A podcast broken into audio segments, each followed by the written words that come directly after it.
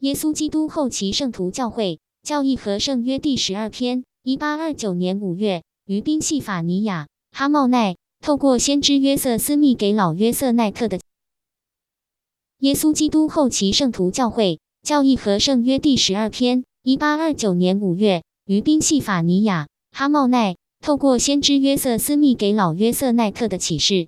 约瑟奈特相信约瑟斯密有关拥有摩尔门经叶片以及正在进行翻译的声明，并多次给约瑟斯密和他的抄写员物质援助，使他们能继续翻译。在约瑟奈特请求下，先知求问主而得此启示。一到六。葡萄园里的工作者将获得救恩。七到九，凡渴望且合格的人都可以协助主的事工。一，一件伟大而奇妙的事工就要来到人类儿女中间。二，看啊，我是神，注意我的话，我的话生动而有力，比双刃剑更锐利，可切开关节和骨髓。因此要注意我的话。三，看啊，田地已经白得可以收获了，因此凡渴望收割的，就让他用力挥动镰刀。趁着还有时日，及时收割，好使他为自己的灵魂，在神国中珍藏永久的救恩。四，是的，凡愿挥动镰刀收割的，就是蒙神召唤的。五，因此